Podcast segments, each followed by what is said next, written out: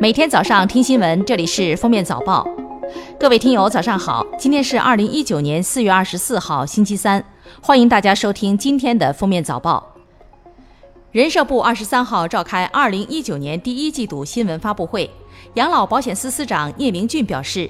对于养老保险可持续发展问题，中央高度重视，未雨绸缪，已经制定了一系列积极的、综合的、科学的应对措施，完全能够保证养老金的长期按时足额发放，完全能够保证制度的健康平稳运行。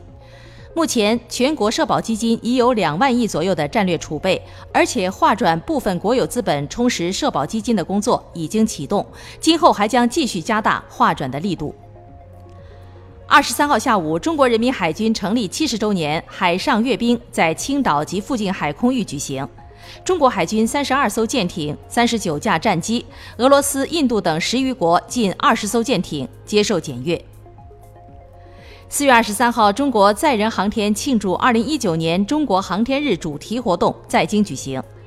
当天，中国载人航天工程总设计师周建平代表中国载人航天工程办公室发布了中国空间站科学实验和技术试验项目征集公告，正式面向国内征集空间站实验项目，号召社会各界踊跃报名参加。农业农村部畜牧兽医局副局长王俊勋二十三号表示，猪价已经提前进入了上涨周期。我们预判全年猪肉产量会下降，后期生猪供应会趋紧，四季度活猪价格将会突破二零一六年的历史高点。近日，布洛芬不让用了，说是会致残，正在全面召回等类似信息在网络广泛流传。其实，消息误解了今年一月美国的一条召回布洛芬的公告，召回原因是因产品本身浓度超标，可能出现不良反应。经查询，该六个问题批次的药品未在我国上市销售。二十三号凌晨，苹果向开发人员推送了 iOS 十二点三开发者 Better 三更新。此次更新后，国行版本后台清除动画又回来了。显然，这与此前苹果与高通达成的协议有很大的关系。今年五一放假从下周三开始，前面仅三个工作日。因此，有不少游客把五一拼成八天甚至九天的大长假。据去哪儿网大数据显示，选择出境游的人中，超六成游客行程超四天，拼假出境游成为今年五一的最大特点。第四套人民币是一九八七年四月到一九九七年四月发行的一套货币，在市场上流通已经超过三十年。去年五月一号，这套人民币部分券别退出流通，本月三十号将结束集中兑换。国家卫健委近日下发通知，要求进一步加强贫困地区卫生健康人才队伍的建设，力争实现到二零二零年贫困地区每个乡镇卫生院有一名全科医生的目标。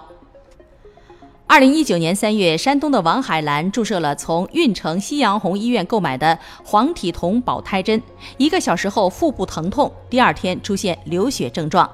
后来王海兰才发现所购买的保胎针已过期一个月。运城县卫生计生综合监督执法局回应称，是工作人员疏忽，已对医院罚款五万元。近日，央视《西游记》作曲许镜清将麦田映画公司和腾讯公司告上法庭，称两被告未经许可擅自在网络电影及预告片中使用其作品，且未为原名署名，侵害了原告享有的署名权和信息网络传播权，要求两被告停止侵权行为，赔礼道歉，并赔偿经济损失及合理开支六十多万元。因原告许进清及被告腾讯公司不同意调解，该案未当庭宣判。四月二十二号，杭州富阳区教育局向全区小学生发布了杭州市富阳区小学新时代劳动教育指导建议，清晰地列出了小学阶段学生参加家务劳动、校内劳动和志愿服务、公益劳动等四个方面内容，每个年级都有适合其年龄特征的七十五件劳动事项。四月十三号，云南宣威市第九中学两名学生分别被老师连扇耳光、揪头发、殴打、踢到教室墙角。四月二十三号，该市劳动体育局会议研究决定，给予宣威市第九中学高一年级涉事班主任降低岗位等级处分，给予分管师德师风的党总支副书记记过处分，给予高一年级主任警告处分，对校长进行通报批评。央行征信中心已适时启动新一轮的系统升级优化工作，及各界所说的“二代征信系统”建设工作。值得注意的是，央行表示，目前征信系统升级优化工作仍在进行当中，并无明确的上线时间表。针对近期引发热议的杜蕾斯官方微博低俗广告事件，四月二十三号，全国扫黄打非办公室官方微博回应。扫黄打非部门对软色情问题高度重视，已将此类问题纳入网络低俗信息整治。四月二十一号，斯里兰卡系列爆炸事件造成的死亡人数已上升到二百九十人，另有五百人受伤。据当地媒体报道，斯里兰卡政府再次宣布宵禁，时间从二十二日晚八点到二十三日凌晨四点。此外，斯里兰卡政府确认爆炸全部由自杀式袭击者实施。感谢收听今天的封面早报，明天再见。本节目由喜马拉雅和封面新闻联合播出。